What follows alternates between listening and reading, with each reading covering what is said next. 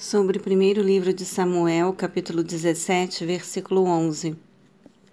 Quando Saul e todo Israel ouviram tal proposta do filisteu, encheram-se de espanto e de temor. Análise. O guerreiro e gigante de Israel, Saul, treme de medo diante do campeão dos filisteus, Golias de Gate. Alguns enaquins homens gigantes ainda viviam nas regiões de Gate, Gaza e Asdod.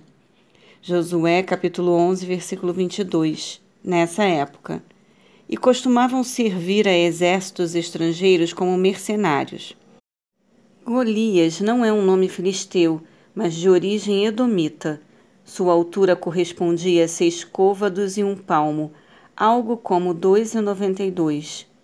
Uma couraça de bronze foi descoberta por arqueólogos em Nuzi, na Mesopotâmia, na época de 1500 a.C., usada por um guerreiro gigante e pesando cerca de 5 mil ciclos ou 70 quilos.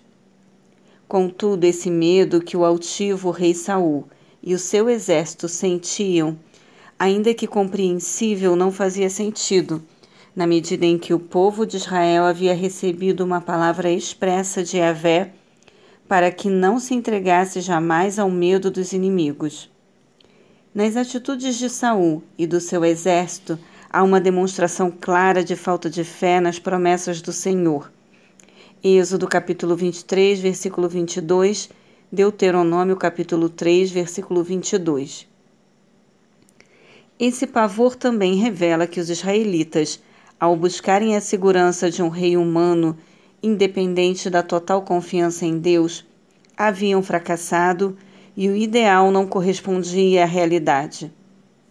Considerando as muitas e claras promessas de Yahvé conforme a sua aliança com seu povo, Israel jamais deveria temer coisa alguma, mas depositar toda a sua fé em Deus, segundo o livro de Samuel, capítulo 10, versículo 12, Êxodo capítulo 14, versículos 13 e 14, Números capítulo 14, versículo 9.